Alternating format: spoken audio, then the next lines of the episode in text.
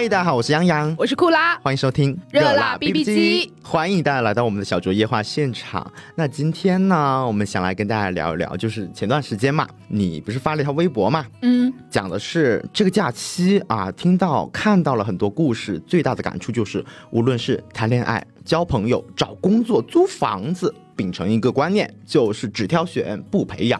哎，一点个人的小心得。对，然后你发出来之后，就是怎么说呢？引起了大家的共鸣，大家都觉得啊，说的非常对。咱们拉姐不愧是一个库拉老师啊。因为我感觉大过年我发这种没屁隔冷嗓子的话，可能没人理我。没想到大家都会有很多感触。对，那我们今天呢，就打算从就是微博里面说到这四个方面。谈恋爱、交朋友、租房子、找工作这四个方面去聊一聊啊，毕竟咱们也吃过很多欠了，也得长一些智啊。对，然后这里发表一个防杠声明，我们说的这个筛选哈，这个挑选是指在我们现有能力的基础上，嗯啊，咱不指望比如说呃两千块钱的预算和七千块钱的预算，咱们筛选到一样的房子，那这不可能。是。那不如我们就先来聊一聊找工作这件事情吧，因为前几期呢，有很多朋友都说，嗯，非常想听库拉聊聊职场。咱们库拉呢，怎么说也算是个职场老鸟了，毕竟也是多少岁来着？老布尔的老布尔的。对对对，毕竟我们的听众有很多都是嗯还没毕业，或者说刚刚开始工作，咱们还是非常想听听咱们库拉老师的一些嗯建议意见的。库拉老师，请发言。就我们现在说的这个筛选哈，它有很多方面，不仅是比如说啊，他的薪资待遇、他的工作内容，嗯，这些都是明眼人一打眼都能瞧得着的。嗯，比如说有一些小问题，面试的时候哈，你就感觉你跟这个中面，就他不有一二三轮面试吗？嗯，最终面的这个大领导，你感觉你跟他的气场有点不太对付。啊哈，这个时候，但是其实前面跟部门的领导聊得蛮好的，是岗位喜欢，公司喜欢。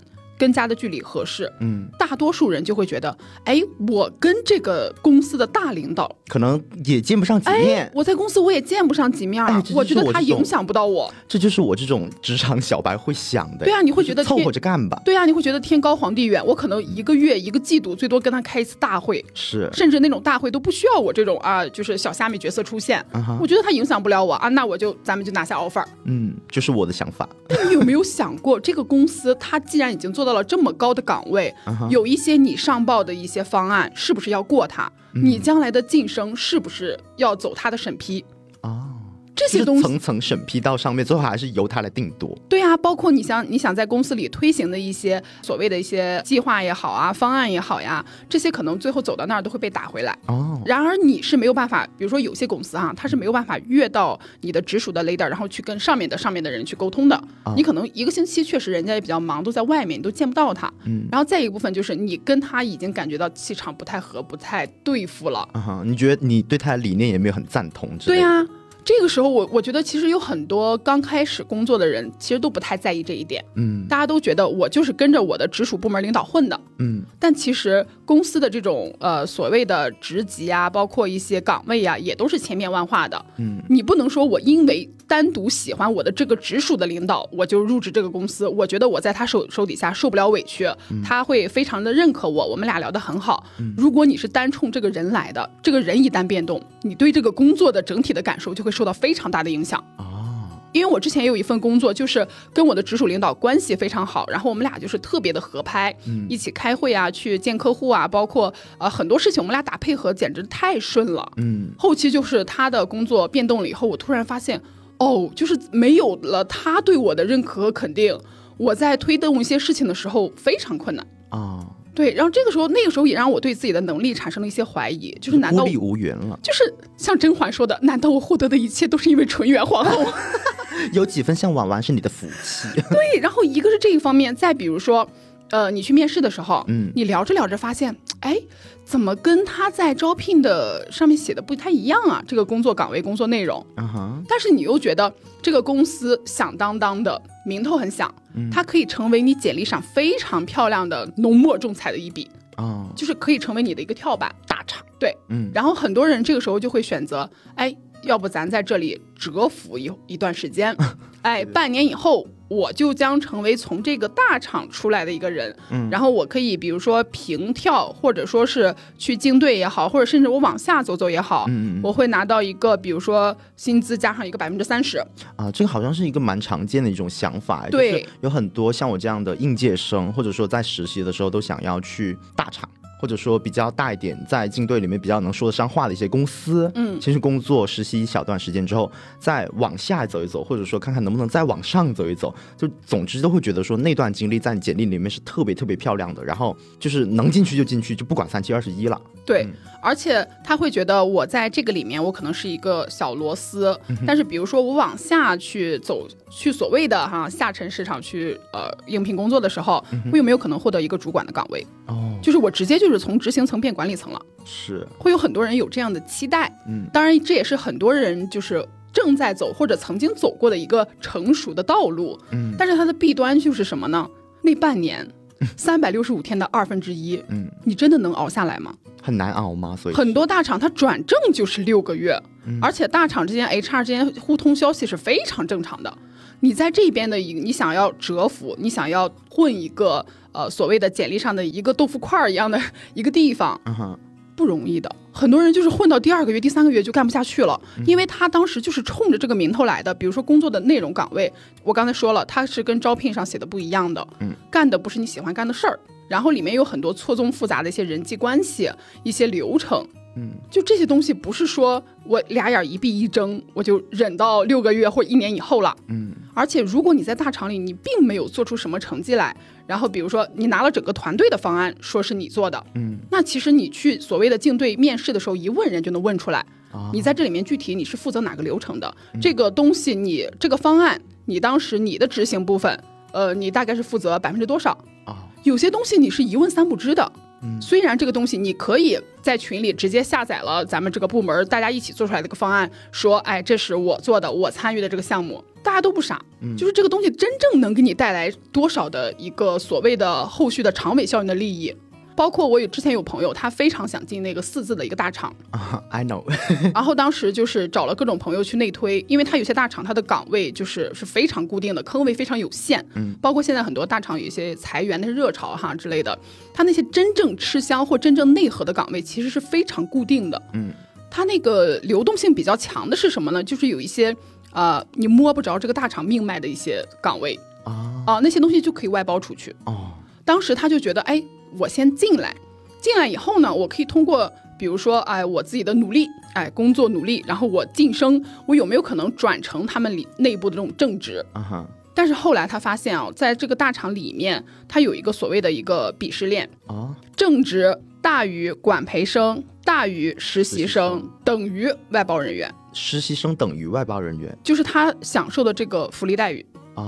哦，就是他是呃正职最高，然后是剩下是管培生，嗯，然后是实习生，实习生和外包人员享受的福利待遇，就包括有些东西你是没有资格刷卡进去的，你的卡刷不开那扇门。哦，包括有一些食堂啊啊，包括有一些大家过节发什么东西啊，你拿到的都是不一样的那一份儿。哦，你这个你你能接受吗？就是你想的很简单，嗯，我只是。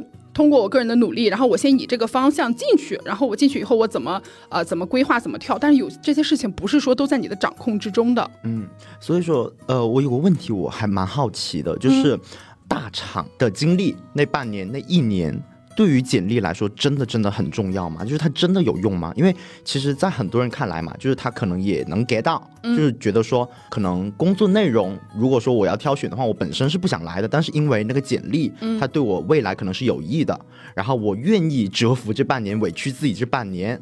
然后在简历上可以加上这一块儿，那真的是有用的吗？就是或者说能有多少用？因为我刚毕业嘛，因为毕竟是应届生，然后当时也有就问一些已经工作过好多年一些职场老鸟，像我姐男朋友之类的，就向他呃征求一些意见，然后他也是说你可以先往大厂里面去挤一挤，他说你能干多久就干多久嘛，也是说未来在简历上这一行字可能是比较重要的，你同意他的观点吗？是这样的，我觉得这个玩意儿看运气，嗯，就是你下一家你面试的，他是什么样的体量的公司，他这个就是说白了，就是下一家公司面试你的人，他认不认这个东西，嗯，包括有一些是那种小一点的企业嘛。他会特别渴望这个企业里有一个呃所谓的大厂出来的人，也是给这个企业所谓的就镶金边了。哎，咱本来就是一个二三十人的一个小小企业、小工作室，哎，但是我们挖来了重金挖来了呃哪个哪个大厂，哎，P 几 P 几级别的什么什么人到这里当一个什么总监、一个经理啊。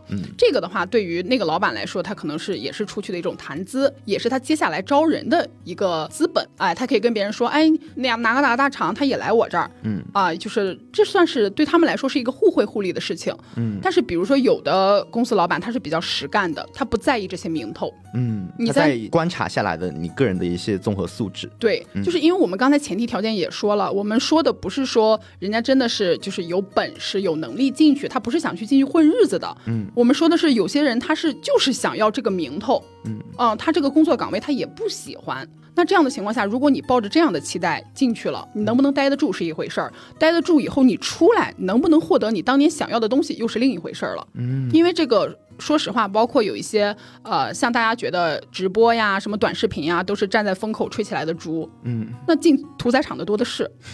只不过你看到的那些确实是被吹起来了，嗯，那那些人都是有，人家都是有真本事的，嗯，就是包括直播，就是去哪怕就单独的去做一些选品啊、货盘的组成啊，去看数据也好，不是说啊，我真的是在那边就喊喊啊上链接啊没货了在家要不要？不是说真的天天喊这些的人，他就没有一丢丢的这种所谓的技术存在啊。那有一些你就是喊的很干巴，然后就跟主播的配合就是不好，嗯，所以说为什么他坐在那里呢也能。拿这个钱，他多少还是有点东西的，有两把刷子。对，嗯，懂了懂了。反正总之大概的意思就是说，这是你走过来过来人的一些些你个人的小小的建议。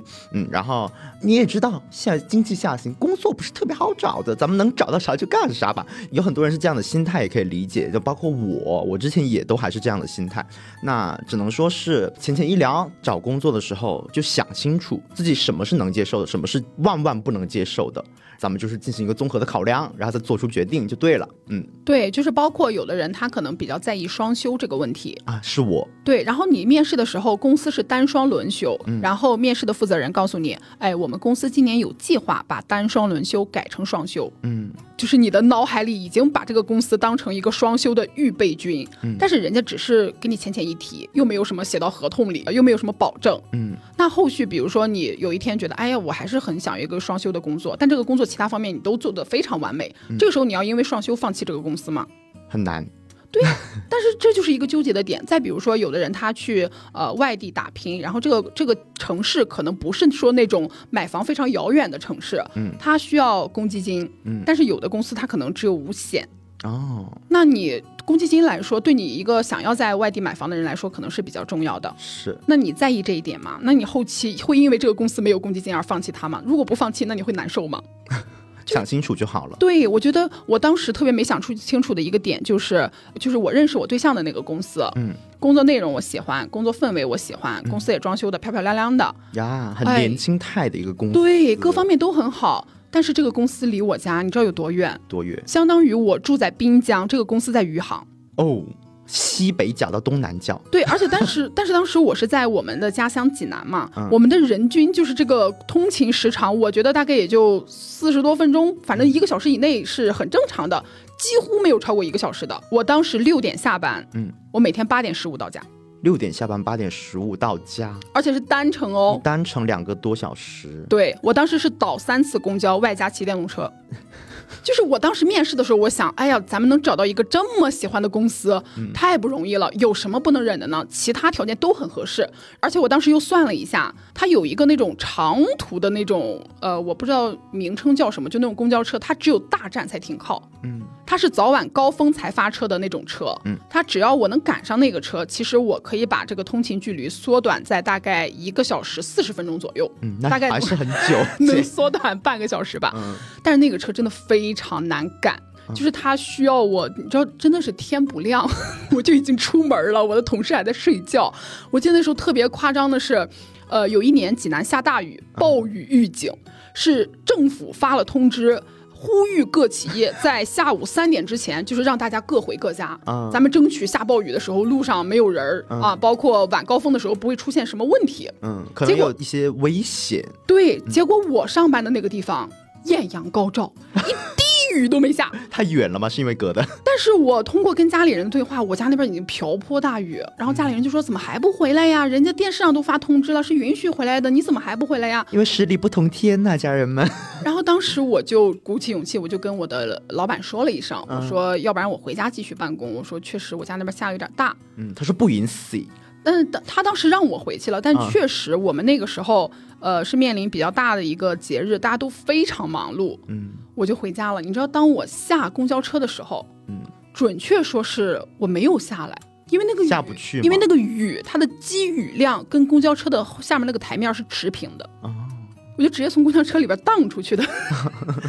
然后当时是，所以说你是坐了一个游轮吗？对，当时是我。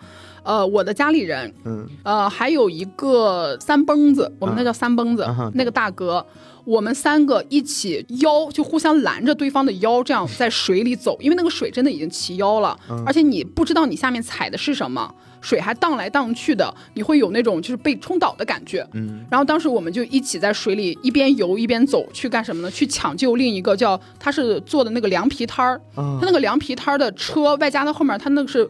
就是玻璃的，你知道吗？嗯，啊，四周都是玻璃的那种，然后翻倒了，那个大哥，我估计他那个肯定摊儿对他来说就是命根子呀。他在弄那个车，那个车整个翻倒，他就在水里一会儿上来一会儿下去，我一会儿能看见他的头，一会儿看不到他的头，我吓死下去了。因为那边是个大坑，然后当时我们就三个人过去去去抢救他和他的车，然后扶起来，然后在那里站了很久，大家都不敢动，嗯，因为我们三个走了，他摊儿和他的人可能又翻了，就是。已经是这种状况了，我当时也没有办法说，我掏出手机来去给呃我的老板录一下什么的，我只能在回到家以后跟他描述一下我们这边的雨有多大，然后他给我拍了一张公司 公司窗户外只是微微有点阴天的图片。啊，阴天，我当时就想，天哪。哎呀，不会觉得我撒谎吧？但是这真的很无语，就是太远了，嗯，带来了很多麻烦。我后期真的是因为距离放弃了那家公司，而且我为什么当时选那家公司的原因，是因为老板给我提，他说公司有计划，听好了啊，公司有计划，计划给你画饼了，说会从余杭搬到萧山。那我一想，我住滨江的话，我跟萧山距离很近呀，我可以接受。我一直在等他搬家那一天。我离职到时候都没有等来，很难等。就是你说可惜吗？当然可惜。我在那个公司待了很久，又认识了我对象，我们做的业绩什么的也非常好，但是没有办法。嗯。这里补充一点啊，我当时是住在我爸妈家，嗯，呃，不是说额外的租房子。如果是租的房子的话，我肯定为了这份工作就换换房子了。嗯，总之就是还是那句话，就是你要说十全十美的工作真的是很难吧？那我们唯一能做的事情就是我们在找工作这件事情上面想清楚自己什么是需要的，什么是万万不能接受的啊，这就好了。然后呢，接下来再讲到你刚刚说的那个租房子这个事情嘛，房子和公司隔得太远了，那。你昨天也跟我说起来了，就是现在这个时期嘛，年后了嘛，金三银四跟着了，就是换房子的时期，然后可能租房子也是一个旺季。你有没有就是类似的关于租房子的经历啊？在我对象来杭州之前，我自己租了一个大开间儿。当时我选的这个房子呢，呃，我们公司是有班车开到这里的哦，并且我楼下还是一个双地铁线，嗯。这个位置出行上班都非常非常方便，可以说就是公司班车来了，我要是从我们那个楼上大头朝下跳下来，十秒钟就能上车，就是。太好了！我当时，而且我进来以后，它是整体的那种日式的装修，就非常的干净整洁。侘寂风吗？哎，和风啊？就是它这个，说实话，这个小区这个公寓已经很老了，很有年代感。就走廊里你能看出来，嗯，墙皮已经脱落了啊。但是它我这个屋里，哎，它就是别有一番天地呀。哎，就是非常的舒服。它是那种顶天立地打的那种木头柜子，我东西有很多都能放进去。嗯，我觉得很哎，太好了，怎么看怎么舒服。然后，但是当时有两个地方，我就忍过去了。嗯，就是你租房子的时候已经发现了的问题。对，嗯，是什么？一个是他当时房子它是那种铁窗户，嗯，你知道铁窗户时间长了以后它就会漏风，嗯。再一个就是他那个房子因为比较靠外面，它的两边墙上因为下雨下的有点发霉了，嗯。你知道霉这个东西啊，有味儿。不能说是致命的吧，就它会引起人体的一些疾病啊，真的吗？而且煤这个东西不是说你把它盖住，它就不会影响你了，你要完全把这个所有发霉的地方铲掉，然后刷什么新的东西，然后并且要在什么。就是出太阳的时间进行操作，然后再让它干了以后才可以。就是就是这个流程非常麻烦，对，可能会真菌感染。就是，并且我朋友之前他家里那个发霉了以后，他是重新粉刷各方面都弄完一遍以后，第二年又发霉了。啊，就是它是一个很难根除的一个问题。嗯，再就是说这个铁窗的漏风的问题。我记得我那一年，我不是说了它是一个日式的那种装修嘛？嗯嗯它不是说给我放了一张床，它是打了一个那种榻榻米的那种感觉台子，然后上面放了一个很厚的床垫。啊啊，然后以这个 以这个高度来讲，我晚上睡觉的时候，我的脸是正对着那个窗户的下沿的。哦。那个风我感觉给我呲面瘫了。那个年冬天，它会漏风。对，然后包括我拉上窗帘以后，因为你知道那个窗帘它上面它是延延伸到天花板，啊啊啊，下面它就正好延伸到跟我床齐平的那个台子，啊，然后风顺着窗帘从那个下面就直接灌到我的脸上，啊，偷袭你。我当时睡觉之前，我需要先拿其他我不盖的东西，在我的脸的面前。咱们就是攒一个小山包，嗯，它挡住，对，要挡住这个风。嗯，我当时真的冬天的时候，我千万次的问自己，我说为什么？为什么要为了它这个虚有其表的一个外外表？我当时想的是，哎，这个房间咱们拍拍照片也挺好看，要是有人来家里做客的话，也很有面儿。虽然房子是租的，哎，但整体这个品质、这个情调还挺好，是特别雅致啊。我租房的那一年，一共就来过一拨人，嗯，然后就为了一拨人撕了一整。冬天的风，而后来我去，你们很皲裂呀。然后当时我还去那种呃，就是拼夕夕上去买那种就是封那个窗户的那种条啊，我知道。然后还有那种就是呃塑料布什么之类的，它是可以那种粘扣，你把它贴上以后，你可以比如说你要开窗户，你就把那个粘扣撕下来，然后这样把窗户打开，然后关窗户的时候再把粘扣撕下来，再把窗户关上。嗯，好麻烦。真的，我当时就 现在还觉得是在做有氧吗？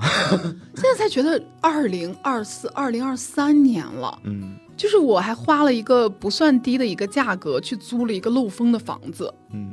我真的觉得自己的当时的大脑是有点问题，嗯，咱们就是说一整个上头了，嗯，就是看到这个交通，看到去公司的时间这么方便，嗯，然后就是又想到以后的畅想一些美好生活嘛，嗯，就买了一些就是堵着风的那些条，对它进行一个培养，对呀，这些都是我花费的一些时间和精力，包括更多的，说实话是忍受，嗯，那些东西带来的效果非常微乎其微，嗯，主要就是希望这个冬天尽快过去，嗯，以及就是把身背过去，让它刺我的后脑勺。就别刺脸了，刺后脑勺吧。我觉得你这一整个过程就是一个判断失误，嗯，就是不知道自己就是没有办法去接受的东西是什么。对，而且我当时那个房间它是没有阳台的，嗯，然后我当时觉得，哎，没有阳台问题大吗？不大，咱买个衣服架子，就是一撑一晾完事儿。嗯，结果我那一年，我可以说我就是一路枕着臭床单儿。臭枕套度过的那个冬天，因为我这些东西它太厚了，它永远晒不干。嗯，就是用我们济南话说，就是一股五包子味儿。对，而且杭州的冬天确实还蛮潮的。对呀，当时我就觉得，哎呀，我就完全没把这些真正跟我的生活品质挂钩的东西当回事儿，我就光看到一些非常浮于表面的东西。是，那其实我也想分享一下，咱们就是我。租房子的一个经历，因为我不是第一次租房嘛，然后我说实话，我本人租房还是蛮有慧根的哦，就是第一次租房，我觉得我也有做到，就是只挑选不培养这一点。对，虽然说我现在租的房子就是它比较小嘛，但是呃，我自己我当时租房之前我就想好了我的需求是什么，第一就是到公司上班通勤的时间三十分钟以内，嗯，对，第二就是我不要求它多大。因为我本身就是比较喜欢那种小房间，我不知道为什么，可能有安全感。对，之前我是 INFP 嘛，我觉得够了。对，我就是麻雀虽小，但是只要它五脏俱全就行。嗯，哎，然后我当时看房子的时候，确实选了和公司距离，嗯，大概只有二十几分钟路程吧，就是从我出门。到公司门口，二十几分钟，然后房租也很便宜，因为当时毕竟预算也有限嘛。然后，嗯，虽然说现在确实小，但是它小并没有给我造成任何困扰。对，所以说我觉得就是只挑选不培养，然后也是看清楚了自己的需求是什么，然后进行一个挑选，我觉得就是结果就还蛮好的。对，就是其实我们不是说咱要花。一两千块钱，嗯，能租到多大多豪华，就装修也好，地段也好，就是距离公司又非常近的那种，对，就非常难，几乎不可以做到。对，就像我这种，咱们就是财力非常非常有限嘛，因为毕竟是应届生，嗯嗯嗯，对，那肯定是很难，就是在很便宜的价格租到一个十全十美的房子的。对，只要有钱，谁多好的房子谁租不到，对不对？那只能说是在有限的资金里面，咱们去挑选。啊，去筛选自己想要的东西，我觉得这就 OK 了。对，但是我觉得我我那些年我就没有样样这样的远见。对我是个非常有远见的人。我那时候就什么都想要，你知道吗？嗯，就是我那时候就是我们当时在济南的时候，和我对象租的那个房子，嗯，我俩是非常喜欢出来玩的，出来吃，然后喜欢有夜生活。然后你们租中间的吗？对，最好凌晨两点也能点到你所有想吃的外卖的那种。啊，我们当时就住在市中心，就差在济南泉城广场的那个全标旁边扎个帐篷住了。嗯，就住的非常非常市中心。嗯，那我们的代价就是贵吗？我们的预算有限。嗯。我们租了一个哦，那个房子是五六十年代的那种房子，老破小吗？但是它很我们那儿不管那个叫老破小，嗯，学区房，学区房吗？非常市中心，周围的小学也好，初中也好，高中也好，都是我们。济南市非常有名，升学率啊、教学质量各个方面都是顶尖的那种，很中间。我就住在那边，然后那边他是这样，就是有很多高中生，他的家是离这边比较远，他考到了这个非常好的高中，那他家里就会在他附近帮他租一个房子，嗯，因为他如果每天往返的话，学习太累了嘛，嗯，所以当时我因为这个原因，那个房价也是就是水水涨船高嘛，嗯，我们当时租房的时候就会因为这个原因选选选，最后选来选去，呃，它的楼层比较高，大概就是五层，没有电梯，走上。去纯走，而而且老楼的话，它每一次个台阶都是特别高的。嗯，当时你会不会自我安慰说每天都在做有氧？对我当时想，天呀，我又可以运动，又可以住到好房子，我觉得很棒。然后包括它里边的装修也是比较老的，嗯，呃，可以说是大于等于约等于没有什么装修，嗯，呃，然后它的家用电器。我记得那个洗衣机它是经常不转，它需要你去锤它才能转。只要它没爆炸就是好事了。对，然后，然后那个冰箱也是那种，说实话巨味儿。嗯。然后我当时住进去之前，我已经呃自己拿了，就是你网上所有你能搜到的，什么用什么柠檬啊，用什么什么这个那个那个这个，我全都用过。没用。几乎没有什么太大的用处。多年以来已经腌入味儿了，你知道。然后它那个灶台，它是我原本哈，我也没我原本以为那个灶台就是黑色的啊，结果直到有一天我擦出来一个角。我发现它是银色的，银色，对，但它现在已经全黑了。我一直拿它当黑色的用，我心里没有任何不适感。你粉刷过？但我有一天发现它是银色，我每天去做饭都觉得很膈应，好恶心。但是没办法，你知道那个房子它的地段真的太好了。对。然后包括有一次我的那个狗当时是做了绝育手术，榴莲吗？五楼，榴莲也是过过苦日子的。知道金毛的话，它是有髋关节的隐性的遗传病的啊，它不能长时间的上下楼梯。是。然后我当时，哎呀，我就觉得自己就是好像为了自己贪图享乐，没有给我的狗一个创造一个良好的环境。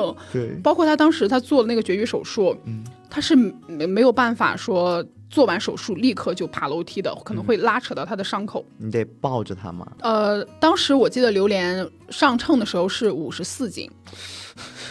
我们已经算是中小体型的金毛了，扛了一袋水泥上楼。对，当时我就记得，就是我 前面环过它的脖子，然后后面就环过它的后腿。嗯，咱们就一二三起，砰，就我就我就跪地下了。嗯，我那一下确实没起来。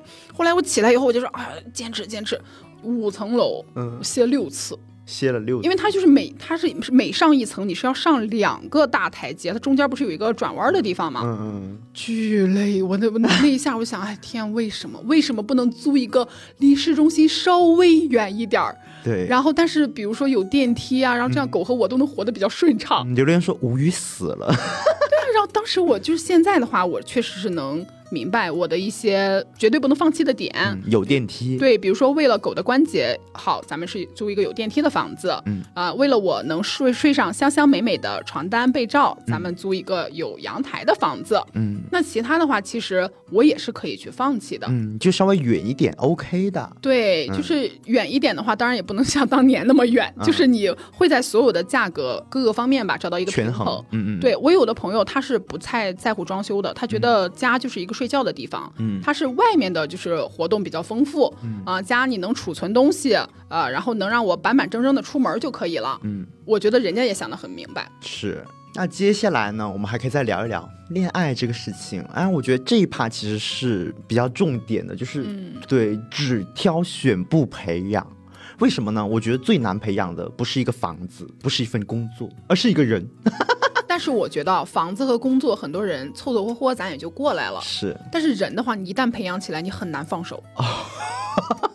你花费的时间，你花费的精力，你花费的钱，你花的那些心思，你舍不得的，其实有时候不是这个人，是自是自己培养的那些日日夜夜，是是，还是自己付出的那些能量。对，所以为什么有这个所谓的什么前人栽树，后人乘凉的这种说法，用在恋爱关系里面去形容？嗯，那我谁了？聊聊吧。就是呃，我大一的那个男朋友，啊，那个男的呢，我只能说，我曾经有妄想过，想给他培养一下爱人的本领。就我说白了，我现在回想起来，我就觉得他不太会爱人的。就是你知道，有很多人他是没有爱这个本领的。我现在是这么认为的，sorry，就是。就是我跟他在一起的时候，因为当时其实他追的我嘛，我胆子比较小，我之前是 I 人，然后他追的我，你在放什么野屁啊？他轰轰烈烈的追我，你知道吗？特别热忱，对，追了，然后我我就接受了呀，然后咱们就顺理成章在一起了呀。但一旦在一起，你知道，人家就是咱们翻脸不认人了。就是我跟他在一起之后，呃，例如啊，举几个例子，咱们俩，嗯。然后，哎，那是我的 first night，my first night 啊！他完全不照顾我的感受，就是他只顾自己爽。他是不是不会呀？他会，他他他他可太会了，就是。别激动，别激动。他可太会了，就是，但是他会的一方面是他不在乎我的感受。嗯，第一是他不给我，咱们去进行一个扩肛。嗯，然后呃呃，就是前戏大于等于等于没有。嗯，对，就是没有前戏。嗯，然后呢，就是咱们这个润滑的东西，他也不给我加，因为他认他认为就是润滑这个东西是为了我而准备的，就是润滑他自身感受是会减弱的，你知道吗？哦，所以他不愿意。然后我第一次就非常非常非常痛苦的走过来，哎，我跟你讲，那是一个特别特殊的一种感受，没有走过后门的人大家是不知道。就哎，那种痛感不同于身上任何一处痛感。你这样让我怎么接感同身受的话呀？你不用接感同身受，你这辈子都不需要去感受。然后你看他让我承受了这么多。那咱们说了嘛，我也不是什么特别傻的人嘛，我也能感受到，就是他就是不在乎我的感受这个心态的。但是我的对策是，我想培养他。嗯，你就会告诉他你的感受，然后希望他下次能够心疼心疼你，做好前期的准备工作。对对对对对，就是大概是这个意思。然后不仅是这件事情嘛，还有很多很多事情，就是包括当时我大一，他大四，他不是就是在准备他的毕业设计嘛，然后他很忙，压力也很大，你知道身心的双方面的一个压力。那我本人也很理解他。就是我会觉得说，就是我个人的情感需求，咱们就可以先往旁边放一放。天哪，你这也太委屈自己了。对，然后他呃辛苦的时候，我还会经常给他点一些东西啊，点些奶茶，点些吃的呀。然后生病之后给他买药啊，然后给他送一些一大堆礼物啊之类的。就是我是觉得说，爱是需要表达的。对，就你不能说啊，我跟你在一起可以吗？可以，然后可以之后就没有然后了，就感觉好像两个人，就是咱们现在说的，有很多人年轻人，他们结了婚之后就有一纸婚约在那边，然后他们就不做人了，你知道就不表达了。那我想教他表达嘛，因为毕竟也是他追的我呀。而且你已经给他做出了非常好的一个示范。对，我就想示范给他看嘛，我我想让他怎么对我，我就先怎么怎么样对他，嗯，就进行一个示范，也是一种培养。但是没想到，就是也不行，就是没用。就是我，我是想知道他，你有没有跟他开诚布公的聊过这件事情？聊过。但是你知道，他当他真的不在意的时候，他是打马虎眼，他直接说过去的。就你聊，真的是聊不开的。对，然后包括还有他的一些小狗，嗯，他不养养了两只柯基嘛？我当时我是视我自己为那两只。我以为你说我视他为己出。没有，哎，对呀，我就当时我把我我视为我是他们俩的妈咪。然后就经常给他们俩买一些很好的一些玩具啊、零食啊、一些呃补剂之类的，你知道吧？嗯。然后，但他自己他其实视那两条小狗小狗为他的一个挣钱工具的，挣钱工具。对他曾经就是跟我说，我之前已经忍了嘛，嗯。然后是到这件事情我才跟他分手，是因为他跟我说他很想让他两只小狗就一直一直一直繁育，然后他就拿小狗仔去卖。我是知道有专门的做这个宠物犬的繁育的，但是人家。给狗吃的东西非常好，就是而且环境啊，什么卫生啊，就包括我朋友圈里养那个缅因猫繁育的，每天都要弄生骨肉，你知道剁肉就要剁四到四到六个小时。是，就是我们且不去谈论，就是他想拿狗去生育这个事情是对是错，我就我这里我不谈。但是至少这件事情对于他来说，他自己是受益的，他只在乎自己受益这件事情。我明白了，对，就等于他对于你也好，对于狗也好，对了，你们都是。说说白了，就是让他受益的一个点。对，但是他对于你和狗其实都没有什么付出。对，你知道，其实他的表象只是一个小点，例如说他不会表达爱。他平时就是咱哪怕说咱不花钱，咱也不花时间和精力，咱口头上也没有说一些甜言蜜语吗？啊，什么爱来爱去、亲来亲去的这种想你啊什么的，从来不说吗？Never ever。天哪，就是嗯，你跟他谈个什么劲呀？不是你们谈了多久啊？我们谈了半年多嘛。但是半年多其实还蛮长的。如果说我必须要开始批判你了，你也挺不挑的。对我，你跟他一起图啥？他长得帅吗？大吗？还可以。没有，其实这不是重点，重点是因为那段感情对我来说算是某种意义上的 first love。哦，我懂，你知道吧？初恋对于每个人来说，它可能意味着很多很多事情。然后对我来说，我想培养培养他。然后毕竟也是他追的我嘛。你要说你当时问我说他喜欢我吗？那直到现在我都还可以说他应该是喜欢我的。但是他的喜欢在他的利益面前一文不值。你知道吧？明白了，就是对于我也好，对于宠物也好，看起来只是一个表象，它可能不太会表达爱。嗯，那在当时我来理解，我可能觉得它只是腼腆，嗯，对不对？但其实咱们深挖，我们现在进行的挑选，挑的是人的本质，挑的是它的基本盘。嗯，那现在回想起来，它的基本盘就不 OK 啊，它的本质就不 OK 啊。其一。你们知道样现在在猛猛划他的 iPad，对，到底记录了这个男的多少罪状？很多罪行，就是其实他不会爱，他不愿意爱，同时他又贪图别人的爱。不会爱，对，就是我可以说他是一个在爱里面完全趋向于完全利己的一个人，趋向啊，趋向，我真的觉得还蛮被辜负的。然后包括，嗯，你说我们俩在一起了，我觉得他完全没有。维持长期亲密关系的一个能力，就是说白了，就是你俩在一起了，你答应他，对于他来说，你好像已经变成了，呃，不好意思，这话可能不太好听哈，嗯，你就可能变成了跟两只柯基一样，是他的附属品，做台小狗，嗯，对，就是他附属品，你说对，属于他这个人，我没有必要在你身上额外花费时间和精力。对，其实深挖了，你还会发现他没有责任心。对，两个人在一起之前，你。说话说的挺好听的啊，你做事做的也蛮勤勤恳恳的。但后来你一旦有了这种精神契约方面的一个设定，你就立马就不在意了啊，撒手。我想说撒手人寰，撒手不管了。当然你要说，呃，世界上有两个天生就特别特别契合的灵魂吗？我觉得非常非常难吧，对不对？那肯定我也不是这个意思，我只是说，呃，咱们培养。是可以培养到一些小点，例如说，他可能在某一些时刻对你的语言有点不太上心，这样子你可以跟他说，我觉得你可以像你跟楚楚女士一样，就是可能哪天哪天，然后咱们俩就是沟通上出了一些问题，然后当天晚上咱们就互诉衷肠，这样子，我觉得这是一种可行性的培养，但是不是这种人的基本盘上的一些培养，我觉得这很难呢。我觉得现在我挑选挑选的就是这些人的本质，你看他不会爱，没有责任心。没有维持长期亲密关系的能力，那我就会直接把筛选掉了。我说实话，这几个点，哪怕是这个人的父母家庭，或者说是他的老师师长，都难以培养的东西。嗯，我们作为恋人的时候，想要培养对方这种点太难了，难如登天。对对对，而且在亲密关系这件事情上，你要说培养真的没用吗？应该 maybe 你长期努力下来，可能是真的会有用的。嗯，但是。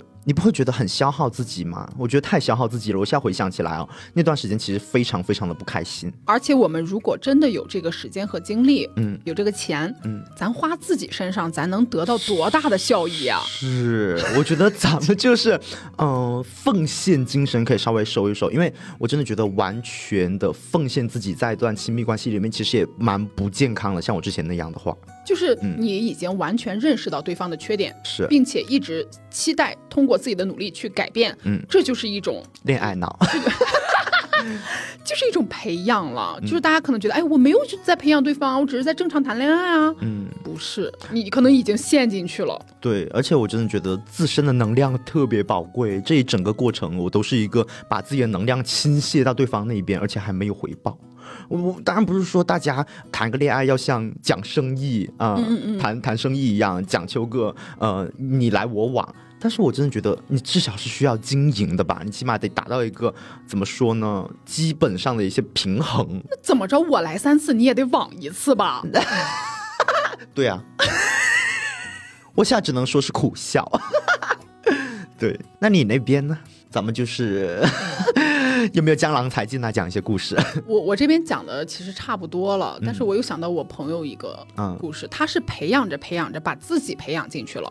他变成了跟那个人一样的人。嗯，我前面就不加形容词了，毕竟我们曾经是很好的朋友。嗯，当时他找了一个男生，觉得聊得还不错啊。女朋友是男生还是女生？女生啊，他是异性恋。然后当时他带那个男生出来跟我们一起吃饭。嗯，按说你男生是不是第一次见你女朋呃见你女朋友的闺蜜？嗯，咱不是说表现的多殷勤吧，最起码咱唠点正常嗑，是吧？我们就问他，我们说，哎呀，呃，怎么追到呃我们谁谁谁的呀？就逗他嘛。这个时候，其实你可以说，呃，一笔带过，你想讲就讲，不讲咱也无所谓。嗯，他就来了一句：“嗨，还能怎么追的？拿钱砸的呗。”啊！我当时就想，我靠，这是给我闺蜜买什么了呀？这应该得……他是不是觉得自己很幽默？哦，他是很认真的在讲这件事情，并且他的表情是很骄傲的啊！我当时想，哎呀，完了，我朋友是不是要人家奢侈品了，还是咋了？我就想了很多嘛，最后发现他就是带他吃海底捞。带他吃哈根达斯，嗯，然后给他买了一条施华洛世奇的项链，嗯，然后我当时想，嗯，就是咱不品评这三个牌子哈，就是呃，没有什么别的意思，咱们就是说这三个东西对照着说用钱砸的，嗯，我觉得有点过了。我们当时都已经毕业得那么四五年了，你说这两个东西谁吃不起啊？这个东西谁买不起？那肯定没有，嗯。我只能说这个话说的，哎，我们当时就我和另一个朋友，我俩就哎互相看了对方一眼，嗯，没说话。后来呢，这个男的就继续跟我朋友就是走在一起了。当时我朋友哎也有觉得这个男的说话好像有一点儿不中听。我朋友性格属于比较软的那种啊，他可能他们也有后期也有沟通过，说哎那个出去聊天的时候。嗯，说的话有点怎么怎么吧，哎，大概这个意思。然后当时他们已经聊得比较好了，就在说这个结婚的问题嘛。啊，然后我就好心，咱真的是好心提醒他，我说现在啊，那个结婚大家可能婚礼的场地呀，包括一些策划公司啊，要提前预定。嗯，我这个话没问题吧，姐？你是大猛 J 对？我就我就只是提了一句，是吧？他就说，嗨，就我家那边，我爸妈一句话的事儿。耶，没有什么当个当个月定不了的，嗯，就是咱就是说，现在谁结婚是当月订策划公司，当月订酒店啊？嗯，他就是想显得自己在那边人脉很广啊。行，他他是一个见缝插针的一个装逼。对，我说，哎呦我靠，当时给我难受的。我说行，我说行，我说你你牛逼，你厉害。然后我当时没说这个话哈，咱就悠悠哒哒过去了。真到了结婚的时候，你是不是前面海口都夸下了，这么厉害，这么牛逼，这么有钱，又是用财用钱砸的，找到了我的朋友，是吧？在故宫里面举办婚礼。然后我当时我朋友在我们群里说，他说有点不高兴。我说咋了？他说他婚礼他想用那个粉蓝色的背景板，然后比那个白色的普通背景板大概要贵三百多块钱。啊，男的不愿意了。我想三百多块钱，我说不是用钱砸的砸吗？不是不是说用钱砸的吗？不是豪掷千金吗？然后他就觉得有点被婆家薄待了的那种感觉，就是说不愿意按照他的意思去改呀什么的。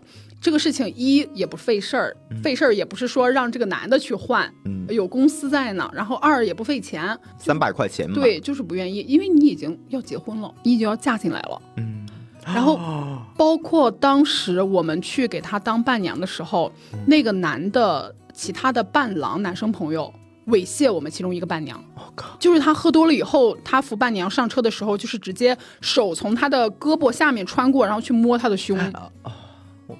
然后就这种这件事情，我觉得，呃，咱们就是说啊，从前面积累到现在。你是不是对这个男的也有一个整体的一个认知了？当然，你们确实结婚了，我们后期也没有把猥亵这个事情告诉新娘。嗯，那怎么说？嗯，我也是祝福你的，作为你曾经的好朋友。嗯，但后来发现这个女生就不怎么跟我们联系了，并且她在朋友圈也好，或者跟我们聊天也好，她就变成了跟这个男的一样的这种话术。嗯，就是不炫富，或者说不给自己上那个劲儿，她难受，你知道吗？嗯，我当时觉得。哎呀，他曾经确实是想要培养过这个男生，就比如说，结果被反噬了。对，就是真的是，咱们就说不是一家人不进一个门，确实是这样，就确实挺可惜的。后来跟我们都不是怎么太走动了。嗯，是，说起来也是，就是。保住自己的能量真的太重要了，因为培养别人真的很容易，反而被别人反噬同化过去。对，还有一个原因是因为他自己的原生家庭，他其实也是嗯不是特别幸福的。他觉得跟这个男生组成了一个自己的小家，他非常珍视这个家。我非常可以理解，我很理解这样的心情。但是我就说这个男的不是什么嗯，你包括他的所谓的伴郎朋友也是这样的一个尿性吧？嗯，我我就是我。发自内心，我是祝福他们的，他们也没有说碍着我什么事儿。嗯，但是我只能说，我作为他曾经的朋友，我觉得很可惜这件事情。嗯，就是我希望他还能够保持一些他曾经的那种率真啊、善良啊这些特质，保持住。就是咱们最起码在后期教育孩子的时候，也能传递给孩子一些好的东西，而不是说 孩子上幼儿园，老师问啊，小朋友你怎么考进来的呀？拿钱砸的，真是，我爸拿钱砸的，哎呀，别给我笑死。好，那最后呢，我们再来聊一聊筛选朋友这件事情。就是我个人呢，在呃交朋友这件事情上面，也还蛮一直秉持着只筛选不培养这个点的，因为我觉得。嗯，我可能就是贱吧，就 就是在谈恋爱的时候，就总想着要去培养别人，但其实，在别的事情上，我又还蛮清醒的。那交朋友这件事情也是这样子，我是一直都觉得我的朋友们的生活，不管是普通朋友，还是说那种特别特别交好那种知心朋友，他们的生活大部分都属于他们自己，我不想去左右的。嗯，所以说，关于只筛选不培养这个点呢，就是在我们的交谈过程中，那我可能最开始给他打个六十分，嗯，然后我可能会给他加分，可能给他减分。那看最后我给他打个多少分，再决定我们就是到底是要不要处这个朋友。那就是在前两周嘛，过年回家了，咱们就是和之前的一些朋友，或者说朋友的朋友，或者说朋友的朋友朋友，猛猛相聚，猛猛相聚。对，然后呢，就有遇到一个呃之前认识的一个朋友，然后不是特别熟，但是之前也一起喝过几次酒，一个男的。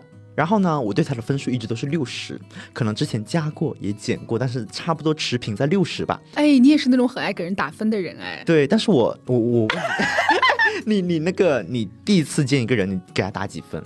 你是加分制减分制啊？我是减分制，我一般开始打一百啊。对我前面给别人的分数都会打的很高哦，然后就导致我最后会特别失望的那种。哦，你在骂我吗？你是你是我是某某从一百给你加到二百，好不好？啊，哇哦还有附加题，是不是？就是呃，我是先打六十哦，然后呢？先及格。对，每个人都是及格线，每个人在我眼里中都是人，对。然后呢，那个男的，就是我那个那那那个朋友嘛，现在呢，我不想称他为我的朋友了，是因为就是。我会喜欢在下意识大家交谈的过程中去观察别人，去捕捉他们所述说的事件里面他透露出来的他的人格本质哦，然后通过这些点来给他打分，你知道，就是人间观察员。对，就是像我之前说的，就是谈恋爱这一趴也是挑选的都是他人的本质，嗯，那些点。那这个男生那天我们喝酒，就他突然跟我们聊起来，就是他去打野的事情，嗯。打野的这个事情就是 I don't care，但是他当时聊的是，就是他当时是在上海，然后呢，他邀请了一个女生，嗯，跟他一起，哦哦，然后呢，那个女生是从江苏过来的，他给他买了车票，嗯，也订了酒店，然后那一天呢，应该是那个女生先进了酒店等他，然后他可能是从外面进酒店，然后进去的时候发现那个女生在抽烟，哦，然后呢，他就说。我当时就下头了，他在那个酒桌上面跟他们大谈特谈，我在旁边听嘛。嗯，他说他下头了，然后突然就不想了，然后他就把女生赶出去了，赶出去了，赶出去了。然后那个女生就自己买票回回去了。对，而且那天晚上他晚上赶出去，那个女生晚上住哪他也不知道。然后那个女生怎么回去江苏的也不知道。就是我我没有问嘛，因为其实我没有跟他特别特别熟，因为其实他当时在讲述的过程中，我就已经开始有点恶心了。但是我现在我揣摩啊，我揣测一下，我估计那个女生的年龄应该是很小的。就是这个这个信息点有点太多哈，咱们就是咱们捋一下。嗯，首先你都去。打野了，对，是吧？咱不是说打野这个事情多不高尚或者多多好，咱咱不评判，个人选择。对，然后抽烟有害健康这件事情我们是知道的，嗯，但也是个人选择。对，然后就是这两个事情，首先咱这个男的，我感觉他有点想在你们面前标榜自己。就是虽然是吧，人是比较重欲的，有些人是吧，男性可能他觉得，哎，我都已经约到这个女的了，我们马上就能进行下一步了。嗯，但是哎，我在这个抽烟的大是大非面前，嗯，咱们就是说守住了底线，你抽烟我绝对不允许。嗯，哎，你走。他，我觉得他是想在你们面前彰显自己，让你们去夸他。天啊，大哥，哎呀，泰山崩于面前面不改色。我跟你讲，我跟你讲，在节目上面我有很多想骂出口的话，我是骂不出来的。但是你知道，在当下，我又觉得，你说你你想想他的动机是什么？嗯，他想约别人来，啊，他为了什么？为了爽呗。嗯，但是，哎，你都约人家。这个节目到底有多少声音效果？我真的觉得又当又立，这个男的，我觉得他就是想在你们面前说说实话，就是耍一把帅，装一把逼。在他的观念里面。他是觉得抽了烟的人就不纯的哦，他是把这两个划等号了。对他把这两件事情划等号，所以说从他的角度上来观察，他自己本身是矛盾的。嗯，然后他又非常的不负责任。嗯，就是起码我不是说你要负多大的责任嘛，你们俩的这个呃短暂性的这个关系啊，你们俩就是有个共识，但是你起码你这个责任，起码今晚你得你你得你得有吧？我我想说一句，就是这个大哥他自己还只挑选不培养上了，只挑选不抽。是，我靠！但是我当时我听到我就直接俩拱了嘛，嗯，然后我当下我就走了，对，就跟大家说我不我不喝了，我就回家了，然后我就把它删掉了。牛逼，帅气！对啊，就是没必要再处了。这种人，就是确实他可能对你没有造成说什么实质性的伤害，没有说在饭局上辱骂你啊，或者跟你怎么着。但是他的这个对外人的一个表现，其实已经触及到了你的一个底线。对，就是虽然说我们俩没有很熟嘛，但是我当时我在酒桌上，就他在讲述的时候，我有阴阳他一句，就是你知道我本人的那个说话方式嘛，我会以一个比较开玩笑的一个语气说。真的恶心之类的那种话，但是呢，他本人的态度，听到我这么说之后，他反而是一种还蛮自豪的。对，我就说了嘛，就是想在你们兄弟之间就装这个逼。居然说我像兄弟，他在他看来肯定是这样的。天哪，删的好，删的好，你往下咽咽吧。对，吞回去了。我这边呢，我这边的话，对朋友的话，我确实，哎，我又是一个反面的一个教材。我觉得样这点真的活得很明白，这就是为什么虽然我们俩年龄差很大，但是我们能坐在一起聊很久的原因。嗯，你是说我老成是吧？就是你在，就是你在呃生活、工作啊，包括交朋友各个方面，其实你有超出这个年龄的一些成熟的一些选择。是，这是一种天分。我夸你就行了，我夸你也就受着。你这个白眼翻的是不是有点太大？就是我，我有时候觉得我有时候前二十几年活的真的不太明白。嗯，就是我有一个关系非常好的发小，就是如果听 Plus 的姐子可能会知道，我们曾经也在一起住过嘛。嗯嗯。然后我们俩家就是前后楼，然后从三岁到二十六七岁，嗯，我们就是一起长大。嗯。呃，一个幼儿园，一个小学，一个初高中，这个关系就是咱不言而喻了。嗯嗯嗯。嗯，他一直是一个比较冷淡，就是像你的那个前男友一样，就是不太爱表达的一个人。嗯。就是我觉得我那个时候。也没有什么说特别咱受损的一些点，我就觉得朋友之间肯定有那个比较活泼的，有那个比较啊就是安静一点的嘛，也很正常。包括上学的时候，他比我呃成绩要好一点，然后无论是男生女生都比较喜欢他，很受欢迎。然后体育也好，我就有点像他的一个朋友之间的一个追随者的这种感觉啊，小跟班儿。对，但是因为我俩家住的又比较近，我们是属于一个知根知底的。嗯，就是比如说他在外面，他跟他后来大学或者说呃工作以后那些朋友，他是要打扮的光鲜亮丽的。嗯，但是我俩见面可能就是穿着睡衣，拎着一些小时候爱吃的零食去对方家唠嗑。嗯，我其实很珍视这段友谊。的，嗯，但是后来是，呃，我父亲生病，就是说我借了很多外债的那一次，嗯嗯，我大概在一就是口罩期间，在医院里待了很久，陪他去做手术。等到有一天，我终于啊，我父亲出院了，就是那个时候的心情，哎，我不知道该说啥，很复杂。我就是想跟他聊聊天儿，嗯，我一不管他借钱，二不用他帮我找人去办什么事儿，嗯。我就是想跟他聊聊天，让我放松一下。我那段时间每天四五点就要起去排什么化验单，然后每天要盯着打吊针。哎呀，就是在医院里那个环境又很压抑，那段时间连医院门我都出不去。对，有时候和朋友聊天就是一个很大的出口，对，未必真的需要他给你什么什么实质性的帮助，但是有时候聊一聊也能疏解很多很多东西。对我那时候就是想聊聊天然后他也答应我了。我们当时是下午约的，然后他说晚上可能要加会儿班儿，嗯，然后我买好了零食，大概等他到晚上九点半，嗯，他突然跟我说，他说谁谁喊他出去喝酒，说改天再约吧。哦，割了你。对，然后那个时候我就。我我这个心就很难受，我就会想到这些年来，就包括我们上初高中的时候，那时候刚流行那个什么生态瓶，就是一个一个玻璃罩里面，然后放一些什么青苔呀，放点什么龙猫的装饰，就是你可以把这个生态瓶养起来啊。它里面会有生物吗？对。它可以自己放虫啊，对，它可以自己什么根据什么空气啊，包括你放那些营养液，自己在里面就是形成一个生态圈儿。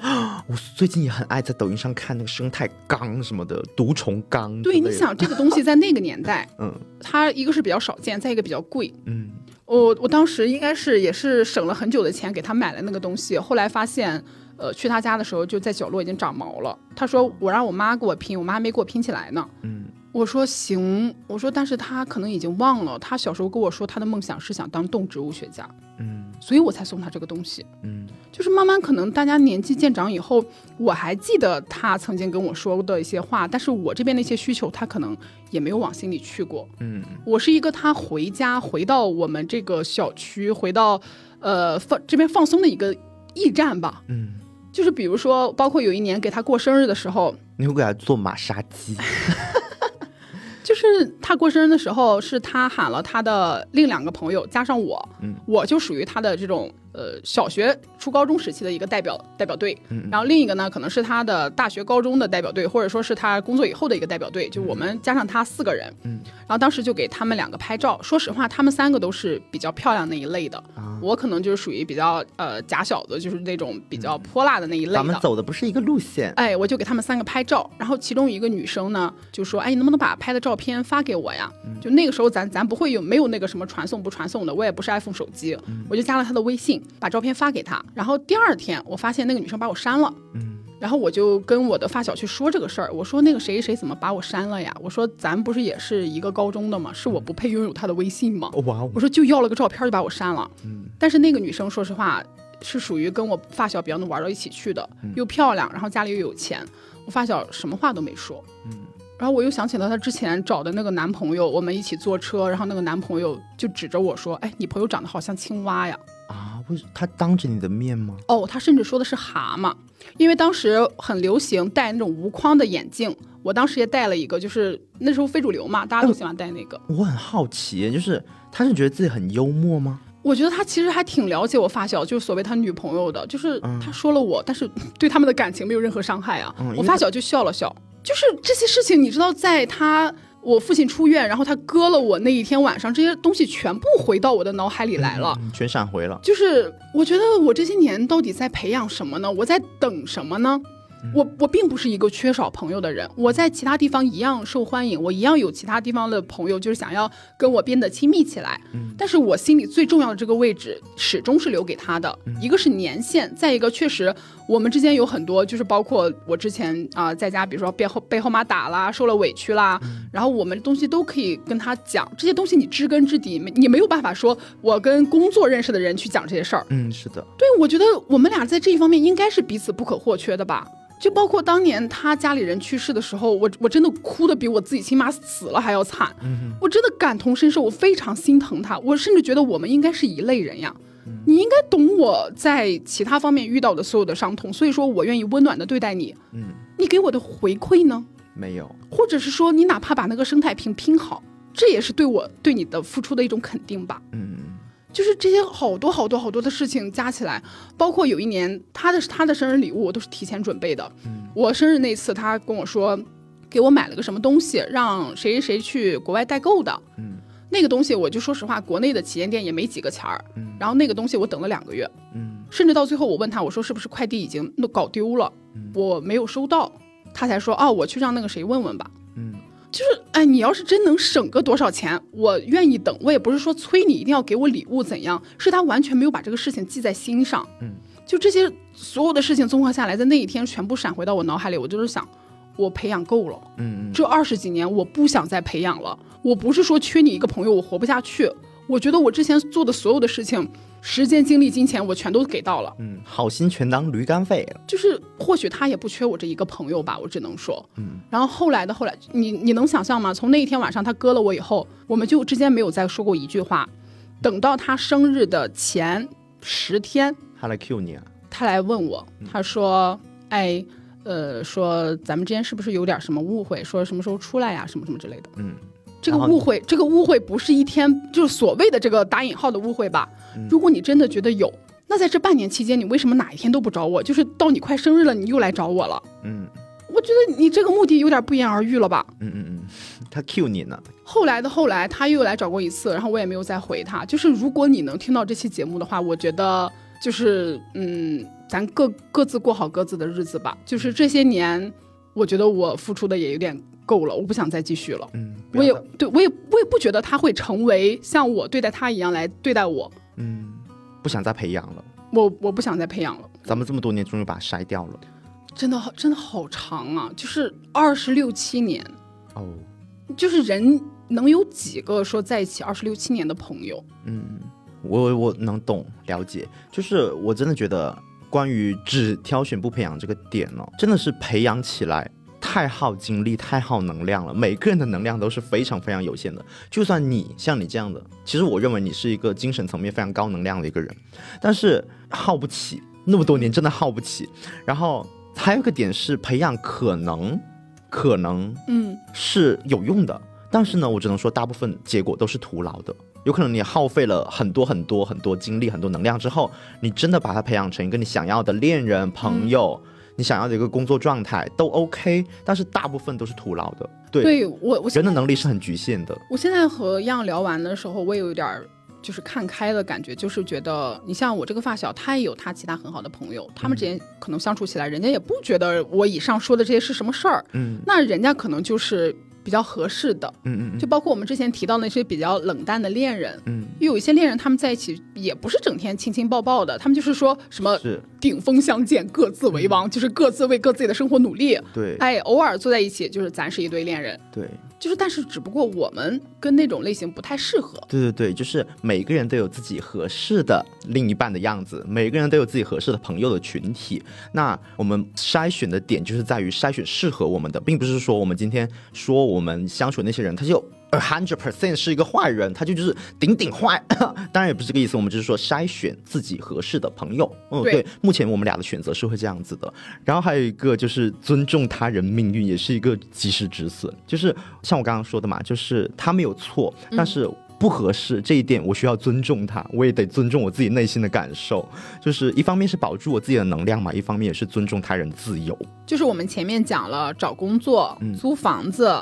呃，交朋友、谈恋爱，讲了四趴。嗯，其实我觉得主旨都是咱们就是看好自己绝对不能放弃的是什么。嗯，你珍视的是什么？嗯，如果这个点你仍旧就是想要去培养对方，嗯，我觉得真的是一个累人累己的事情。说白了，你花了时间、花了精力、花了钱，你培养了对方的一个好习惯，对方也未必知你的情。我经常在那种什么投稿里面，然后这个人说了一大堆对前任的抱怨，但其实在我一个外人看来。他做这些事情确实是有利于你们俩的感情，甚至有利于你这个人的发展的。但是在他这儿，他觉得是一种拖累。嗯，就比如说他就是整天在家，就好多年好多年在家不工作，对，然后就吃他这个恋人的，然后房子也是人家租的，卫生也是人家打扫，然后他跟我抱怨一堆，然后说啊，他这个恋人催他出去找工作，那不然呢？我们都是二十来岁的，就年轻力壮的，嗯我们不工作在家，你说你不是啃老，你是啃恋人，你觉得这样对吗？但是我有时候觉得，哎呀，深陷其中的人他看不懂，对，这是他思想上的一些本质，真的很难拐回来。对，所以我觉得大家省省劲儿，就是咱有那个牛劲儿，咱使自己身上。嗯，尊重他人命运，也保住自己的能量，嗯，这是非常重要的点。好，那我们今天呢，大概就跟大家分享了一些咱们这些心里话，咱们的个人经历、个人感受、个人选择。那如果大家也有类似的经历，咱们就是也有狠狠的及时止损过，也可以在评论区跟我们分享出来。嗯，好，那我们今天的节目就先到这边。我是泱泱，我是库拉，热辣发言，大胆逼逼拜拜，拜拜。